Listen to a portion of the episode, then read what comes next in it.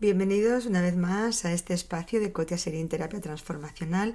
Hoy me gustaría hablar del valor de nuestras visualizaciones. Fijaros, no le digamos al universo sí lo que queremos, no cómo quiero que me lo haga llegar. Fijaros, esta parece un trabalengua y diréis, pero ¿de qué está hablando esta mujer? Bueno, yo os lo cuento muchísimas veces y ya sabéis que la terapia transformacional es absolutamente importante eh, la imagen que nos hacemos de nosotros mismos, de nuestra vida, esas visualizaciones que yo siempre os, os animo a que lo que visualicéis no sea lo que os molesta en vuestra vida, porque ya os he dicho, y lo repito, que nuestro cerebro hace más de lo mismo.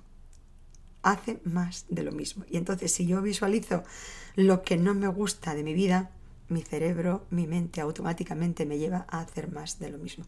Visualicemos esa vida que quiero conseguir. Hagámosla nuestra.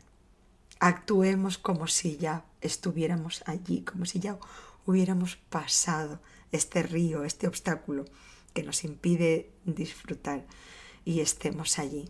Porque eso nos va a ayudar a que el universo y nosotros entendamos qué es lo que quiero. ¿A dónde quiero llegar? Muy bien. Hasta ahí todo bien, porque eso, de eso hemos hablado muchísimas veces. Pero muchas veces cuando le digo al universo a dónde quiero llegar, también le quiero dictar cómo quiero que me lo dé.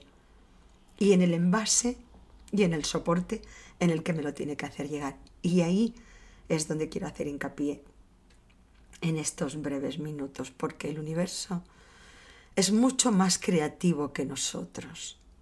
Y muchas veces cuando le dices yo quiero esto y lo quiero desesperadamente, primero ya sabéis que la desesperación no trae nada bueno. La desesperación es angustia, la angustia genera miedo y el miedo es falta de confianza en mí, en el universo, en la vida, en todo. En cuanto te relajas, todo empieza a funcionar mejor, hasta tu digestión, y lo sabes, y lo sabes. Pero es que el universo es mucho más creativo que nosotros y nos quiere sorprender con su creatividad. Y nosotros muchas veces somos como esos niños que como no sabe qué regalarle a su padre, pues siempre es una corbata o una camisa o una pluma o un perfume. Y el universo es mucho más creativo.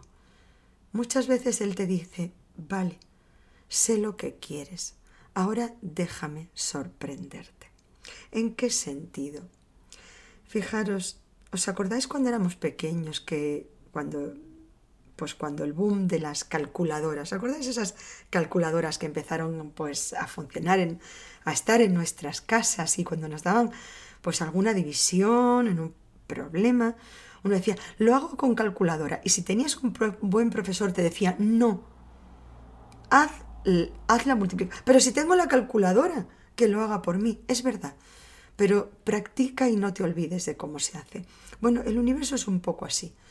Nosotros le decimos al universo, pero a ti qué, más te da? Dame esto, tú tienes mucho, yo quiero un poquito, dámelo. Pero el universo quiere que nos esforcemos en ser creativos. No te va a dar la calculadora hasta que aceptes que lo puedes hacer a mano. Y cuando lo haces a mano en realidad, te das cuenta que sí que es importante. Qué vergüenza cuando salimos a tomar un café, una copa, una merienda, lo que sea, entre 10 personas y cuando hay que dividirlo, todavía hay tres o cuatro personas que sacan la calculadora. O sea, eso no nos lo tenemos que dar por bueno a nosotros mismos. El universo es mucho más creativo y yo, para que me entendáis un poquito más, os quiero compartir que en mi tiempo libre y cuando tengo, que no es mucho, eh, me ha gustado y me gusta la pintura. Me gusta la pintura al óleo y sobre todo el óleo porque tengo una profesora, he tenido una gran maestra que lo suyo es el óleo.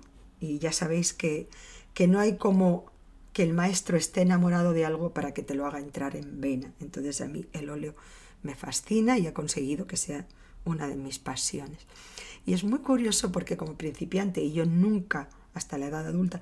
Nunca había pintado, nunca había dibujado.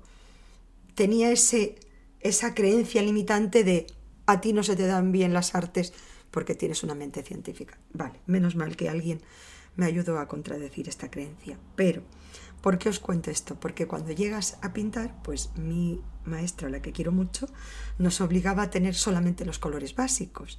Y entonces un novato dice, pero es que me hace falta un ocre, pero es que me hace falta un verde así, pero es que eso, bueno, y es que me hace falta un negro. Y entonces te decía, hazlo.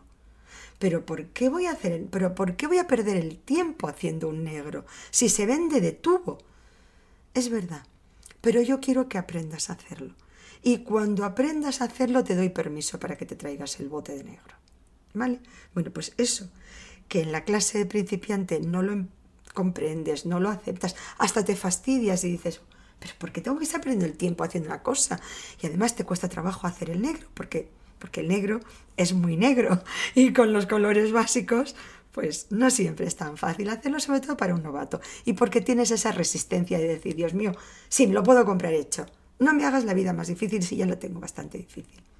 Y sin embargo, sorpresa, sorpresa, cuando aprendes a hacer el negro, ya no quieres el negro de tubo que te venden en las tiendas porque el negro que tú consigues hacer es un negro vivo, es un negro cambiante, es un negro que tiene todos los colores de la paleta, es un negro que tiene tonalidades de negro, mientras que el negro de tubo es negro, negro, negro, está muerto, no tiene vida. Eso que puede ser una lección en pintura, para mí fue una lección de vida muchas cosas y yo os comparto, pues por supuesto, partes de capítulos de mi vida también, que, que como tenéis estas reflexiones mías, pues en cada podcast sale algo de mi vida. Al final me conocéis vosotros mejor que yo. Pero muchas veces yo también le he dicho al universo lo que quiero.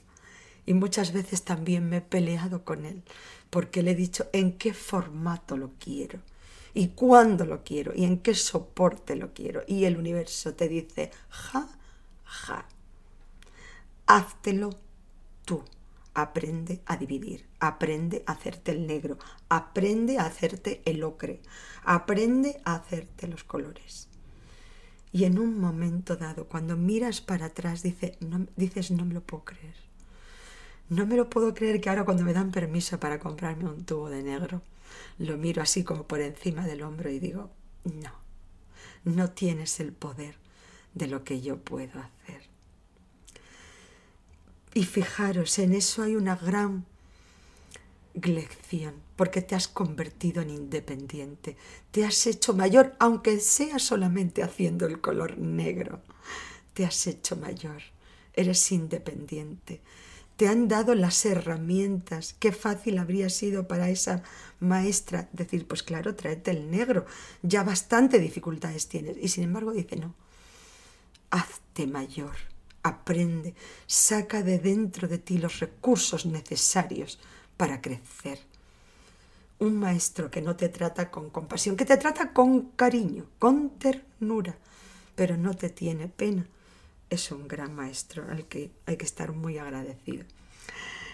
Espero que esto os haya servido. Yo no sé si seré nunca esa gran maestra con mayúscula, pero espero que estas reflexiones os aporten algo positivo. Si es así, agradeceré vuestro like, si os gusta vuestra suscripción, vuestras sugerencias, por supuesto, cada una de estas reflexiones están inspiradas en alguna conversación con vosotros y por eso os estoy tan agradecida.